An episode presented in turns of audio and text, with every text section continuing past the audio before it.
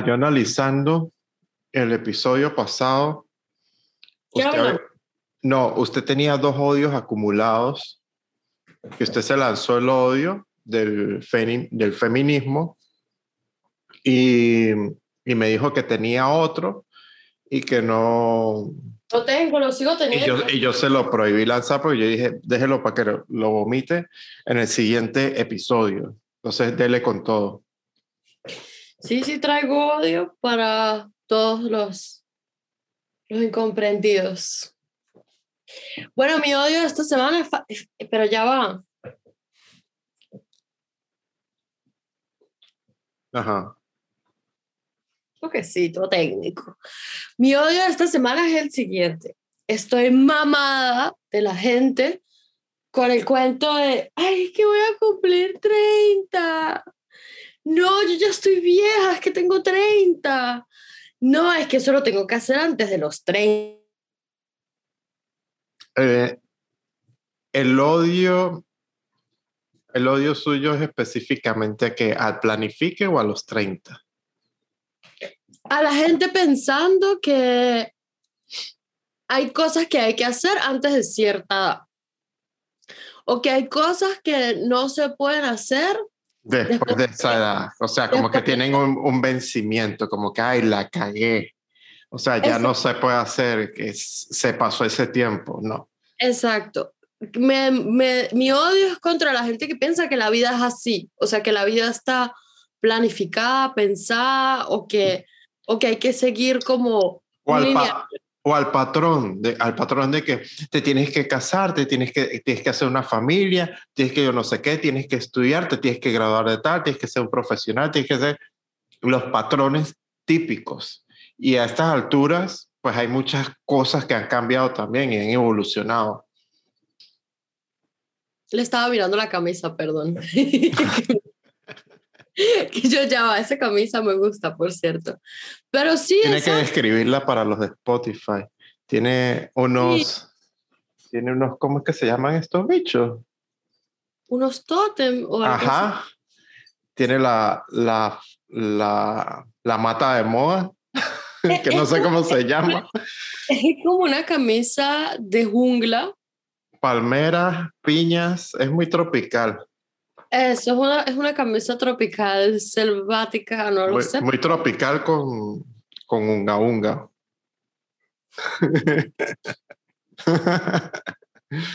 Exacto, exacto. Esa es la correcta. Bueno, sí, exacto. Ese era mi odio y mm, es exactamente lo que usted dice. O sea, todos esos lineamientos, me cago en todos esos lineamientos. Me cago en todas esas opiniones y me saca la piedra cuando escucho a una mujer joven, bonita o lo que sea, que se esté dando mala vida o que esté teniendo, no, voy a cumplir tres, cualquier cosa así, es como que la quiero conectar de una cállese, ¿cuál es 30 ni qué 30? De paso que yo no entiendo cuál es la cosa con que los 20 son muy mágicos. Los 20 no son ningún mágicos.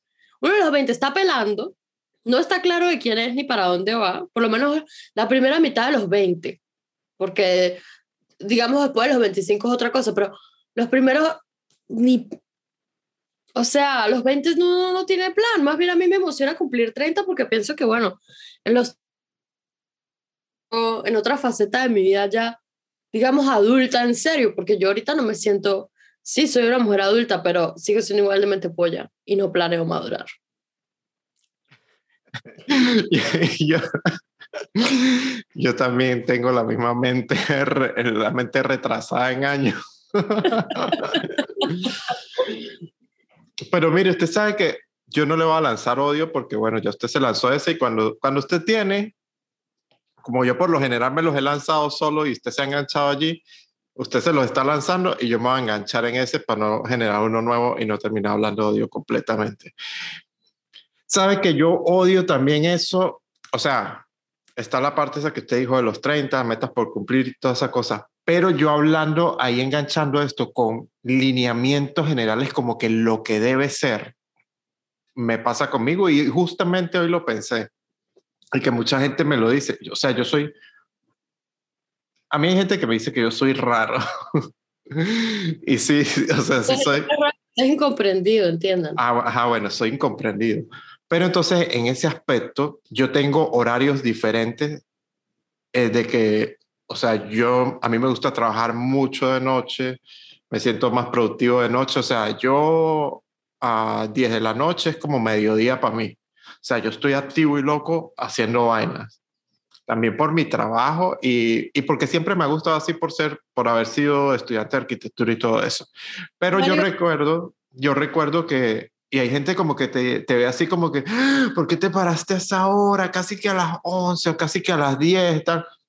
O sea, yo me pararía temprano si tuviera un trabajo fijo o, un, o, un, o algo, algo, o algo que, que hacer en esa hora. Pero como yo, yo me mando y yo tengo las vainas que yo hago por mi cuenta, yo las, yo las acomodo de acuerdo al horario que me gusta, pues lo trabajo así, no tengo ningún rollo, trabajo el mismo número de horas y duermo el mismo número de horas. No es que porque yo me despierto a las 10 de la mañana, voy a dormir, ay, dormí más que todo el mundo. No, estoy, estoy durmiendo mis 6 horas. Seis, ¿Y fuera 6 horas? 6 a 8, entre 6 y 8. Jesucristo, yo necesito entre 8 y 10 para ser gente. Pero e, ese era mi punto, que, que es que cada quien es diferente, o sea, no hay una fórmula escrita ni específica ni establecida para nada en la vida. Y, y yo no entiendo por qué la gente tiene como esas, esa, esa cosa de, ¿cómo se te ocurre? Y es como... O sea, déjeme ser. Exacto. Déjeme ser, yo soy así, o sea, yo no le estoy afectando su vida. ¿sí? Ya, eso es todo. Porque igual yo trabajé cuando era docente, trabajé 10 años en la, en, en la universidad siendo profesor de primer semestre, dando clases de 7 a 10 de la mañana. Cumpliendo horario, que es lo que ya ahorita no quiere hacer y es comprensible. O sea, hay gente que... O sea, yo quiero hacer mis cosas a mi horario. Hay gente que puede trabajar toda su vida en una oficina que si de 8 a 6 para siempre y poder vivir con eso. Pero yo, por ejemplo, creo que eso lo comparto con Freddy, que soy también como más freestyle, más alma libre, me gusta más como mi, mi, mi, mi, mi, mi cosa, ¿me entienden? Eso así, no, no me, aunque ahorita tengo un trabajo así oficina, no me visualizo. Aunque hay cosas, aunque hay gente que es alma libre, que bueno, dice, sí, tengo mi, mi, mi propio trabajo y lo puedo ordenar como me dé la gana, pero le gusta tener ese, ese, ese horario. Entonces ahí es cuando yo soy más incomprendido porque yo soy un bicho raro, porque incluso la gente que me conoce también como que, ay, pero ¿usted por qué come eso? ¿Por qué come ese chocolate? ¿Por qué le gusta tanto el chocolate? ¿Por qué, ¿O por qué come pizza? ¿O por qué yo no sé qué? O sea, la pizza es la vida. Primero, ¿qué hora es allá, Frey? Solo para que aquellos que son, son las tres y media. Bueno. Que hoy, hoy, hoy más bien estamos grabando tempranísimo. Yo me asombré. Yo pensé que iba a ser un poco más tarde, porque siempre estamos entre 5 y 6. O sea, Exacto. empezamos 4 y media, 5 y terminamos 6. Bueno, empezamos más temprano también porque yo no entrené, sino voy ahorita más tarde. Que ojo, hay. Ajá, vas a ir más tarde al, al parque al parque de diversiones. No, que iba a decir que eso con lo de hacer unas citas una ladilla, porque como que, o sea, o llegas o no llegas, pero no, si no puedes. Se jodió. Exacto, es limitante un poco, pero ajá. ¿Qué iba a decir usted que lo corté? Eh, que por ejemplo, nosotros tenemos estos horarios y hay una cosa también que yo tengo de costumbre y es que yo no me puedo, creo que yo ya lo había hablado en otro, en otro, en otro episodio del podcast, que yo no me puedo acostar para levantarme a hacer algo eh, rápido, no sé, me da rechera, porque me va a acostar y me va a despertar con arrechera y con odio, eh, tipo cuando íbamos a clase, ¿de acuerdo? Entonces, como que yo prefiero, si Gabriela me dice, no, mira, va a ser a las 5, yo me ocupo en otra vaina, sigo derecho y ya cuando se termine esto, descanso sin que, ah, por ejemplo, hoy mañana no me joda nadie, no me escriba nadie, no existo hasta después de las 12. Exacto, el horario se, se mueve. Pero es que, bueno, realmente eh, creo que esa conversación la tuvimos el otro día, Frey diciendo que eso de pararse en la mañana a buscar una outfit, o sea, a buscar qué ponerse, como que uno no tiene la claridad. Y me pasa total que yo generalmente cuando tengo trabajo y sé que en la mañana me voy a parar, voy al gimnasio, voy a hacer cosas antes de ir a trabajar. Nadie es gente, Freddy. ¿Qué pasó? ¿Qué pasó? Me pasó una Gabriela, se me cayó algo entre mi café, no. Bueno, no era nada malo igual. El caso es que yo siempre dejo que si mi ropa y mis cosas ya listas la noche anterior, porque entonces cuando llego, llego apurada a hacer lo que tengo que hacer y irme. O sea, yo estoy activa y puedo hacer cosas, pero comparto eso con Freddy, de que, de que muy temprano en la mañana no me pongan cosas donde tenga que reaccionar rápido, ni pensar mucho, ni no. Hasta ahora yo creo que voy a entrenar porque entrenar es una cosa que ya para mí es como un automatismo, no requiere de pensar, sino más de sentir que el músculo, la cosa y ya. Lo que pasa es que uno se siente diferentísimo, o sea, muy, o sea, te sientes muy diferente porque de repente tú al final de tu jornada, independientemente del horario que tengas, por ejemplo, los que se paran temprano, eh, ya final de tarde, noche, o yo que me acuesto tarde, ya después de medianoche, o sea, yo estoy pensando más rápido y, y yo, por ejemplo, tú que dices que vas a elegir la ropa, yo me siento capaz de elegir cualquier outfit pero me pasa de que puedo dejar algo preparado y cuando me despierto estoy en un mood, pero de que como que ni siquiera me gusta o como que, uy, no, qué atrevido, salí ahorita así con esta pinta o tal. Eh, me pasa así a veces como que no, no puede ser, pero, pero sí. Me ha pasado que digo, pero yo qué estaba pensando, pero generalmente como ya no tengo tiempo, es como que, bueno, ya, apéguese al plan póngase lo que había sacado y váyase. Epi, ¿usted no le ha pasado? Por ejemplo, a mí me dan muchas ganas de comprar de noche. A todo el mundo.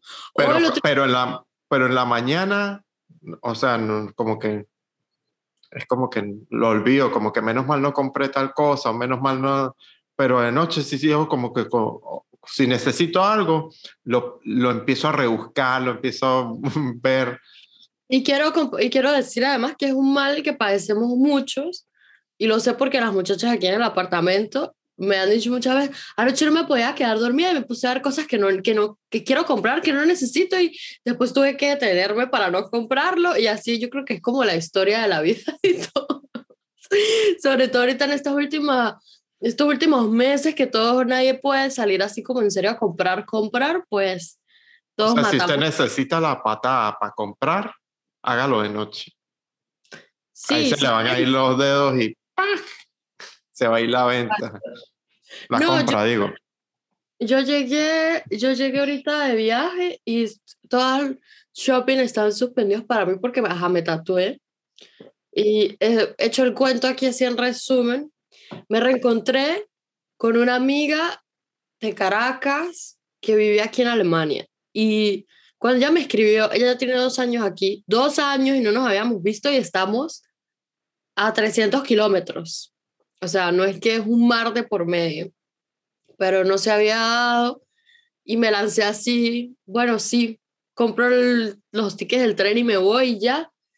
Ella y yo nos conocimos hace años en Caracas y ella trabajó en un tiempo en una peluquería en Caracas y ahí fue donde nos conocimos y ella me hizo las uñas allá. Y ahora ella tatúa y es artista y tal, y entonces eh, tiene un estudio de tatuaje aquí en, en Alemania y yo quería tatuarme ya desde hacía tiempo, entonces fue como que, bueno, la combinación ideal fue diligencia con paseo. Y, y era como, era con lo que yo quería, como retiro espiritual, quería como reencontrarme con una amiga, estar con alguien de mi país, hablar español, reírme, sobre todo eso de, de de hablar cosas muy venezolanas que solamente alguien muy venezolano puede entender y con ella me pasó cosas cómicas como que esa, esa típica conversación de venezolanos de, ajá, exacto, o sea, ella se volteó a decirme algo, yo ya lo tenía en la mano y ya, o sea, ya estaba todo claro y nos pasaron obviamente muchos momentos así cómicos de, de así mirar. Que me miro y la mire. ¡Ah, ¡Qué estupidez! tuvimos muchos momentos cómicos y em, cuando ya me iba a tatuar, aparte fue como súper buena onda porque ahorita los estudios de tatuaje no están abiertos. Entonces fuimos tarde de noche nos tomamos el tiempo a, hacer, a trabajar los diseños, con los tamaños, tal. Y después yo le dije, ponga la música que, que, que, usted quiera poner, la que usted, con la que usted se tripee tatuar, porque usted es la que va, se tiene que concentrar, ¿me entiende? Yo y, me relajo. Exacto. No, y, que se pone los guantes, se sienta y se queda mirando y me dice, mira, pero tú siempre te atiendes conmigo, ¿no? y yo, no, que la ataque risa. Y yo, sí, de hecho, sí. Ella, uñas en Caracas y yo en Caracas. Tatuaje en Alemania y yo, llegué, vamos a tatuarnos. ¿Qué vendrá después de eso? No, yo creo que ella sí se queda ahí porque aparte es talentosísima. O sea, los tatuajes que me hizo, estoy enamorada, horrible de todos, les quedaron bellísimos. Y, y, o sea, yo estoy segura que ella va a seguir creciendo en el, en el tema de tatuar. Pero bueno, quería echar el cuento que estuve por allá y, y estuvo muy, muy cool eso de... Yo creo que todos los venezolanos que están afuera saben lo que es, lo, bien que hace reconectar y reencontrarse y recargar energía un poco cuando uno vuelve a ver como alguien. A veces es, es personas que uno ni siquiera se espera ver. Ella y yo nos moríamos de la risa como que, ¿quién nos hubiese cuando nos conocimos que ella y yo íbamos a estar aquí en Alemania juntas, eh, turisteando y muriéndonos de la risa. O sea, nos hubiésemos reído también de solo la idea. Y aquí estamos y, y yo creo que eso es cool, importante y súper necesario además, que uno tenga esos momentos de reconexión. Yo también tuve un momento así como que de relax un poco, porque el fin de semana no lo tuve tan ajetreado y vino, vino una amiga y a pesar de que yo vivo frente a la playa, pues nunca, o sea, nunca voy así en plan de playa, de que me va a hacer, o sea, solo paso por la playa de repente porque voy a hacer algo, voy a comprar algo, no sé, muy, muy rápido. Y le dije, bueno, vámonos a la, vamos a la, o sea, visítame, o sea, visitarme es como que ir a la playa, porque, estoy en la playa. Entonces yo, véngase, y yo salgo playero y vamos a la playa. Y entonces, este, nada, fuimos a la playa y después recorrimos un camino larguísimo que fue mitad caminería y mitad calle, pero eh, patinando. Y después me metí a la, a la pista de patinaje. Y verga, fue un tripeo porque no me sentí así destruido. No me sentí destruido. O sea, me, me, sentí bien y me metí en la, en la pista sin ningún problema. Pero como tenía mucho tiempo sin meterme, dije, mierda, me va a hacer me voy a cagarla. O me va, me va a dar mi yuca o, o, voy a, o voy a triunfar. Pero este, ¿qué le iba a decir? Coño, quedé como enfiebrado que yo dije, lo que pasa es que fui en mal momento porque era sábado y eso está full de gente y full de carajitos también, carajitos que se quedan a veces a mitad de camino que uno mierda, ¿no? Después venir volado y los mata. Y sí, una carajita que me asombró, que me quedé así como que, ¡Ah! esta carajita que está haciendo, una niñita, una niñita como de, ¿qué estamos hablando? Cinco años, una broma, ella con un monopatín se tropezó con otro carajito cayó el monopatín, el monopatín tenía una base que, así como esto, que tenía agarrado un termo, el termo se cayó, ella tiró el monopatín de un lado, se agachó a recoger el termo con toda la tranquilidad y eran puras subidas y bajadas que, o sea, si ella se agachaba, nadie sabía que ella estaba ahí. O sea, podía venir alguien soplado y volver la mierda. Y yo, qué terror, o sea, mucho, mucho ¿Dónde están los padres y representantes de esos menores? Una frase de, de David que yo dije que iba de vez en cuando a soltar una frase. Mi papá es em, mil maneras de morir. O sea, él tiene todas las posibilidades de cómo uno puede morir de forma estúpida calculadas. Y él, sobre todo con el tema de los niños, es como, cuidado, los niños, allá. Una vez me dio un discurso a mí me dijo que cuando yo pasa, que cuando yo manejara por una calle X, ahí una calle, tenía que tener cuidado porque donde venía una pelota, detrás de la pelota venía el niño. Y yo después iba a tener que vivir con... En serio, me dio un discurso transformador. Y yo, y ahorita que usted dice eso, Frey, yo estaba sentada con mi amiga comiéndonos unas hamburguesas porque todo es para llevar. Entonces nos sentamos por ahí en una plaza. Todo es para llevar o por la, aplica por la aplicación. Ve esa vaina en la aplicación o tienes que pedirlo o tal, porque aquí pasaba también que estaba el local abierto, cerrado, pero como, solo estamos aceptando son eh, pedidos de Uber Eats. Entonces, a juro, tú tenías que hacer el pedido por la aplicación. Bueno, es que yo, yo hice el pedido de las hamburguesas por la página web y las fuimos a recoger. Y nos sentamos ahí cerquita en unas bancas que habían y habían dos chiquitinas, también no sé qué edad tenían, pero eran muy chiquitas. Y las mamás les dijeron, vamos, y aquí es muy común que los pueblos viejos tengan como una maqueta de la ciudad en metal y tal. Entonces ellas estaban como jugando ahí en esa maqueta y como viendo las casitas y tal. Y ellas dijeron, no, ya va, que vamos a hacer una cosa aquí. Y las mamás se fueron, Frey. Se fueron idas idas. Y dejaron a las dos ahí y nosotras dos así, las dos comiendo hamburguesas como en una película. Yo, epa, en serio se fueron. Se fueron, cruzaron, se fueron ida y de repente las dos carajitas, ay, al rato pasaron sin mentiras como 10, 15 minutos. ¿Usted cree que alguna mamá se regresó a ver si las habían secuestrado, si había pasado algo con estas dos? Hasta que una de las dos dijo, ay, ¿dónde estarán? Y se fueron así.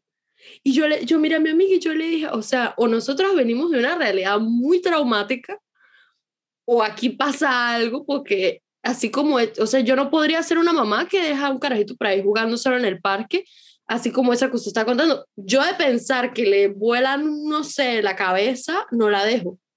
Bueno, yo tengo dos cuentos sobre eso.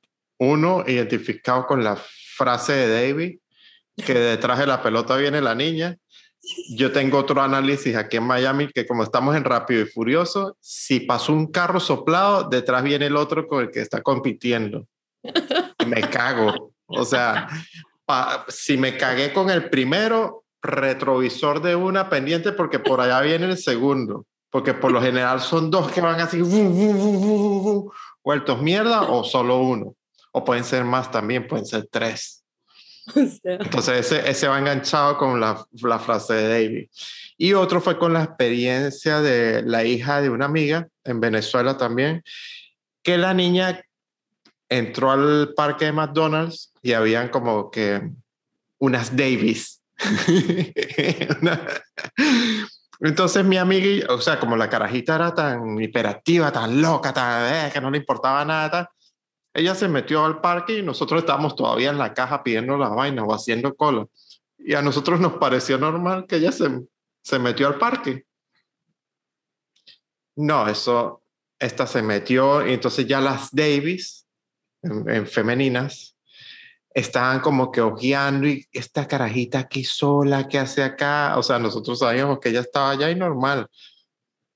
Y entonces de repente mi amiga me dice, vaya, vaya, vaya a ver dónde está Sofía. Y Sofía también loca. Conozco a Sofía de ah. fotos.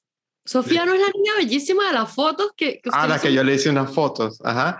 Entonces Sofía es malandra, entonces Sofía también, que si ve un tobogán, ella no se va a tirar por el tobogán normal, sino que ella va, va a ir, en vez de tirar de arriba para abajo, ella va a ir de abajo para arriba. así. Entonces, cuando yo entro, yo cargaba una franelilla de NBA de un equipo. Y cuando me ven a mí, fue como que yo, yo, yo como que, Sofía, compórtese, como que tal. Entonces ellas asumieron que yo era el papá. Y como me vieron con franelilla y tatuaje, entonces yo quedé como el papá drogadito de Sofía. así que, así que el papá drogadito y las, y las mamás casi que, así como que, ve, eh, ¿qué se podía esperar? Esa niña, esa carajita sola, mire, el papá drogadito, la mamá ya pidiendo las vainas todavía, ¿no? Un, un desastre de familia. O sea, ellas haciéndose una novela y yo como de lo más normal, yo casi que, oh, Sofía, es ser animal de estar subiendo por ese tobogán al revés. ¡Compórtese! Ahorita que cuenta lo de McDonald's, acabo de tener un flashback. Yo, tengo, o sea, yo tengo varios amigos que, que son como hermanos para mi hermana y para mí. Y uno de esos, él me da mucha risa porque fuimos juntos a McDonald's, los dos con una bebé que no era mía. Chinita en serio de China, los papás eran chinos, y nosotros la estábamos cuidando que si dos, tres horas. Entonces, como yo la maternidad no se me da, yo tuve como medio breakdown y yo vamos a llevarlas a McDonald's y le damos unas papitas y, y ya. Están estas horas y listo. Entonces nos fuimos a McDonald's y mi amigo lo estaba mirando, unas chamas. Y las chamas lo estaban mirando a él. Y yo pues, porque estaba aburrida, yo venía con la niña.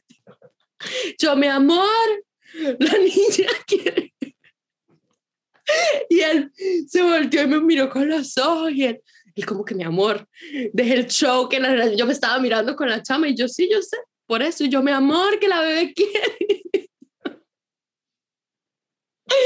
yo lo metí a él también de padre adoptivo falso y de que a mí no. Sí, pero, pero usted se lanzó una ahí como de, de mi amor tóxica. Claro, claro, yo estaba jugando a la tóxica, pero es que a mí me encantaba hacerle esos momentos de sabotaje a él porque me disfrutaba reírme de su cara de ¿qué está haciendo? Una vez con él, ok, este es el último cuento que yo me callo. No, no, no, sígalo, sígalo. Yo una vez estaba con ese mismo amigo, que le tengo que mandar este episodio, juro, para que lo vea. Em, ellos estaban como en una discoteca de unos panas y yo estaba en otra. Entonces yo le escribí a ellos y les dije, por favor, vénganme a buscar, que ya aquí esto murióse. Y él me fue a buscar y a él lo mandaron a buscarme solo. Entonces él iba en modo odio porque tuvo que ir a buscarme y de paso los sitios quedaban como de extremo a extremo. Entonces, bueno, vamos en el carro y tal. Y de repente, él me iba tratando mal, o sea, como que le daba rabia. Entonces yo, yo tratando de echarle los cuentos de mi rumba y la cosa. Y él, todo como obstinado. Y entonces de repente lo ha Como Frey yendo al chichero en San Pedro. Exacto, modo odio, modo ácido. Y yo decía, pero bueno, y entonces lo ha llamado la novia, la en aquel entonces novia, y él le había dicho que él estaba en la casa. Entonces, todo mal. Ahí es donde uno dice todo mal. Todo mal, exacto. Entonces él frenó, es que hasta me acuerdo dónde, en qué calle y todo fue, porque era madrugada, estaba todo solo, entonces él frenó para que no se escuchara el movimiento del carro y contestó. Y a lo que contestó otra persona, mi amor, ¿cómo estás? ¿No todo bien aquí y tal? Y yo dije, es mi momento de la revancha y he empezado yo a pegar alaridos sexuales. Eso estuvo muy mal, muy mal. Fue muy cómico. Él sacó el teléfono por la ventana se volteó, me dijo, está loca, ¿por qué? Y yo, porque me trata mal. Usted empezó, usted empezó. Después tocó que, que me pasara la novia a mí, habló con mi hermana, él está aquí, está con nosotros, me hizo una, fue una broma de mal gusto mío. Y a mí me obligaron a buscarlas, yo estaba tranquilo en la casa, yo no jodí, yo no hice nada, es más, yo vengo con odio, yo venía recho que echar un cuento todo loco. Pero bueno, ahorita con que me pensé. Ay, qué tanto. Pero usted sabe que a mí, a mí me pasan esas vainas de todo mal, de, de que como que todo apunta a que sí la estás cagando, pero no, no está pasando eso. O sea, como que todas las cosas dan para que, ajá, sí, tú hiciste eso.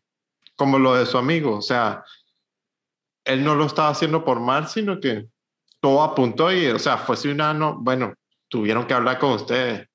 Pero yo... Era una novia complicada. Es que ella ya era complicada y yo le metí leña al fuego. Pero yo no, yo no sé si yo lo hablé en otro, en otro episodio, pero ya los episodios no están como que revolviendo. Pero este, yo tuve una, o sea, de las novias que yo he tenido, sí recuerdo que tuve una que fue la triple tóxica y la, o sea, la que más me asombró de que yo dije, mierda, o sea, yo pensaba que esos chistes así locos de mujeres jodiendo y tal eran solo chistes, pero con ella sí dije, mierda, sí es verdad, sí es, verdad. Real. Es real con lo de, por lo del, coño, es que yo, yo, yo me acuerdo tanto de uno que, que voy a echar el cuento ya, que fue yo hablando, y yo a veces hablando, pues no analizo las cosas, y ella sí analizaba como que eh, yo, ellos, nosotros, o sea, como que, analizaba qué yo estaba involucrando en esa frase. Entonces estábamos con un amigo que se acababa de casar y él nos estaba echando en cuento de tal, de lo, que fue ese proceso, casarse, estamos en restaurante hablando paja, jodiendo. Y yo de lo más feliz, ahí hablando con ellos, echando chistes y bueno, hablando estupideces también como siempre, como lo solemos hacer usted y yo, cagándola. Y entonces yo, él, él estaba diciendo, no, que mi, mi, esposa, coño, que esos momentos, no sé, una semana antes de la boda es un peo, casi que mejor que si esté en su casa, yo en mi casa, como que porque está el ambiente tenso, que si por la fiesta, que si por el, la, todo ese peo que involucra casarse. Entonces yo vengo de chistoso y digo en medio de esa reunión, pues si es así todo ese peo, yo prefiero como que casarme en Las Vegas así de una, con invitados falsos, con todo ya arreglado así, sí, para no tener que pasar por esa presión una semana con todo ese peo. Yo me caso en Las Vegas. Y entonces, cuando se acabó la, la cena y la broma, yo me devuelvo a mi casa con mi novia, a la casa, a dejarla en la casa de ella. Y yo sí notaba que ella estaba recha, recha, recha, pero brava, brava, brava. Yo, yo no entendía, yo decía, pero ¿por qué ella está brava? Yo, ay, ¿qué, ¿qué, pasó? No entiendo, ¿qué habré? Yo no hice nada, o sea, todo está bien. No, no, no, no, no sé, no había ninguna escena ahí que pasara algo raro. Y aparte que yo soy una persona tranquila y cuando tengo novia, pues soy entregado a ella y ya, no, no miro para los lados. Entonces, yo, yo, yo puyándola, pero dime, dime por favor, dime que yo no me voy a ir de acá no me va a devolver a mi casa si usted no me dice qué es lo que pasó, no va a poder dormir. Y entonces ella me dice, lo que pasó fue que tú dijiste que tú te ibas a casar en Las Vegas, no que nosotros nos íbamos a casar en Las Vegas. ¿Ves que tú no me ves en tu vida? ¿Ves que tú no me, tú no me incluyes? Tú no me ves en tu vida. Y yo me quedé así como que... Gigi, sal de ese cuerpo. Yo como que, ¿qué? O sea, yo, yo, dije, o sea, yo sí, yo sí te veo en mi vida, pero es que yo no, o sea, entiende que yo no, no ando pendiente de esa vaina, que ella, nosotros, qué tal, que yo dije, yo, yo me caso en Las Vegas, pues claro, es con usted, pendeja. no con otra. Me encanta este cuento porque esta es la historia de un 90% de las relaciones. El carajo dice... Pero a mí no me había pasado tan así. O sea, a mí me, a mí me, dejó, a mí me dejó traumatizado. De ahí en adelante, Freddy comenzó a tomar precauciones antes de hablar y a escucharse más con lo de tú, yo y nosotros. Pero ¿sabe qué? Esa es la historia, ese cuento de que usted iba en el carro y ella iba recha y usted lo tuvo que sacar con cuchara cuál era el problema. Es la historia de un 90% de las parejas. El carajo dice algo, una se arrecha, porque se lo toma personal y después uno dice, no le voy a discutir porque es obvio que él debería haber, o sea, él debería saber que ese comentario la cagó y el carajo nunca, nunca, nunca está pendiente de lo que él ya se lo había olvidado. Usted seguridad se le había olvidado que usted había dicho eso. Y usted, sí, ese es el problema. De verdad. Entonces vengo con, vengo así todo de, ¿por qué sufre? Para de sufrir. Es que honestamente, Frey, em, mm. muchos de, eso, de esos dramas de aplica porque sufres. Pero sabes que había otra cosa que me traumatizaba, es que todo me pasó con él, o sea, todos los, los traumas así horribles de, de, vainas así bien tóxicas, bien, bien, bueno, bien desgraciadas, fueron con ella. Que una cosa que me encabronaba muchísimo también es que sí, que me duela, no, digo, o sea, digo cuento toda esa mierda. Y que la que, si, si llega a verlo, pues entenderá. Pero no me queda nada. Ajá. Este que me encabronaba demasiado era que yo de repente iba manejando y yo ese día, no sé, no, quería estar tranquilo, o sea, o no era tan chistoso, o no estaba hablando mucho, y yo quería estar así. Y ella, ¿usted por qué está así? Usted está raro, usted está raro, usted está raro. Y yo casi que me provocara como que, mire, yo se lo juro, yo se lo juro, a mí no me pasa nada, solo que hoy no, hoy, hoy, hoy estoy así, normal, ya, o sea, no pasa nada, o sea, no es que estoy arrecho con usted ni tal, sino que, coño, uno no todos los días está igual. Y es curioso que cuente eso porque en estos días yo tuve un momento de odio así, que alguien me dijo en dos ocasiones diferentes, no me gusta usted así. Dicho en alemán es muy literal, como que no me gusta usted así. Y juro que las dos veces quise decir, pues márchese.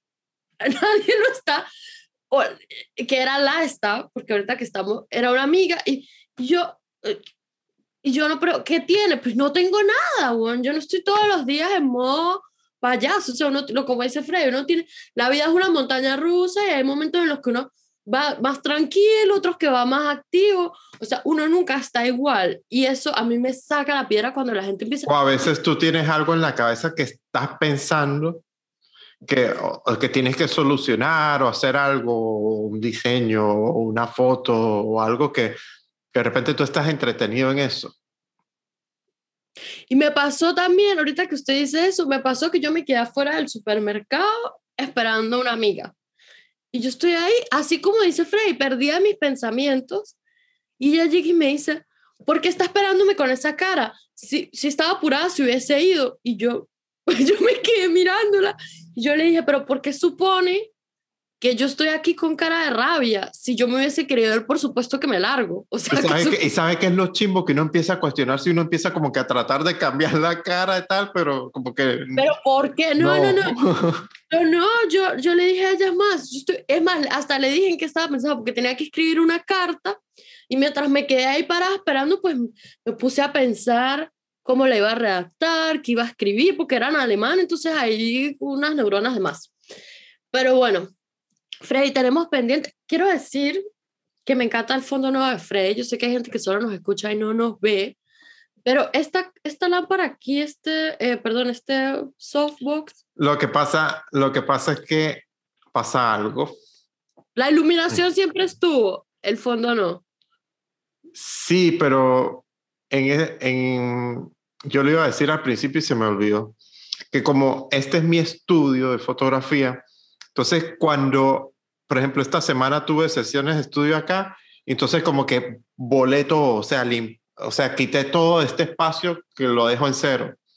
Entonces, ahorita fue como que cuando no tengo muchas fotos de estudio, pues como que dejo las cosas siempre puestas en el mismo sitio. Y ahorita fue como que otra vez montarlas, pero no va a quedar igual. No va a quedar igual. Entonces, siempre que si hay algo que se mueve más, entonces tenía este, este softbox que es el, el, que es más lineal y lo tengo con, con el, lo que le llaman honeycomb, la malla esa que hace que la iluminación sea más dirección, más direccionada, perdón. Y le metí el tubo, uno de los tubos láser de colores, que yo antes lo tenía, no se veía acá, pero lo tenía fuera. Entonces, pues como ya lo tenía armado allí, yo dije, ah, voy a, esta voy a meter esto acá. Tengo aquí el nuevo cuadro que mostré la vez pasada. Me encanta, ¿no? Me gusta como se ve. Bueno, es que yo sí soy que la menos indicada para hablar de fondos porque aquí en mi fondo no se ha mantenido nada. Bueno, creo que ya este la tercera o segunda semana que me quedo en, este, en esta dirección por lo menos, pero realmente es que... Es pasado que ya como estamos en el tiempo, eh, ya en el tiempo límite. No sé qué iba a agregar tú que... que sí, sí, sí. otro episodio, que no sé. Sí, que prometimos hablar de fotografía y no lo hemos hecho. Bueno, entonces el otro lo empiezo yo con un odio con consejo que es fotográfico y de ahí ¡prum! empezamos porque ya, ya hicimos el de Tinder. Es, no, ya, ya salimos de ese tema. Ahora, hace rato que usted dijo que hablamos de lo de las relaciones, mi no-go, mi no-go de esta semana, que yo también dije que iba siempre a hablar de un no-go. Ajá.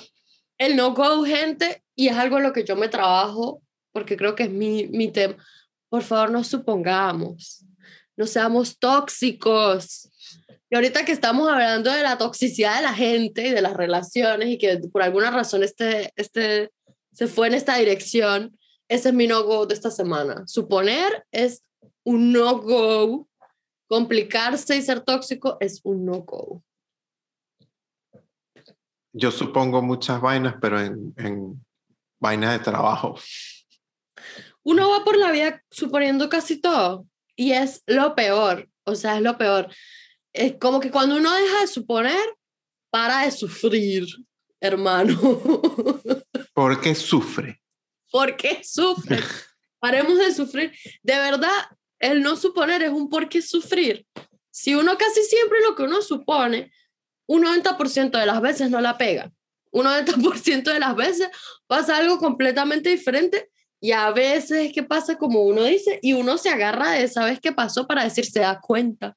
Yo lo dije. Mire, sabe que hay algo que me comentaron que me parece importante para Spotify, que deberían hacer, que hay, o sea, hay un público que es mucho más pequeño que nos escucha por Spotify y que ellos quieren comentar algo y en Spotify no, no hay el espacio, no hay para comentar.